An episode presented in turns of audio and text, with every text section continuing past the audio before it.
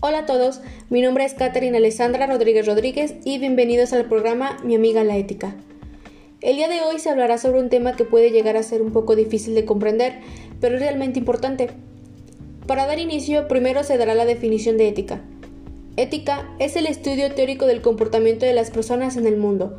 Inicié con este concepto porque el tema principal es una rama de la ética.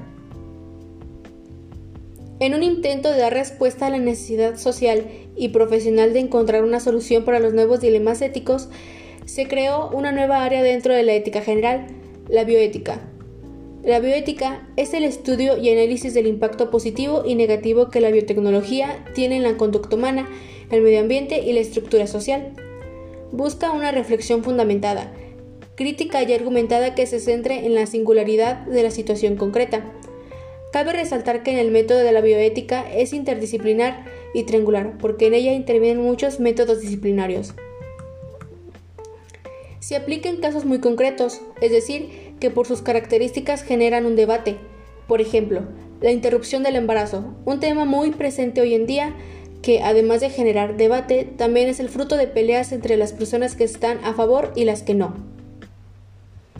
La bioética establece que no todo aquello científicamente posible es necesariamente éticamente admisible. Por ello, existen campos en el que la bioética debería ser aplicada. en la actualidad, aún existen personas que no ponen en práctica los valores y las normas éticas, que por ese incumplimiento o falta hace que afecte a otras personas de manera directa o indirectamente.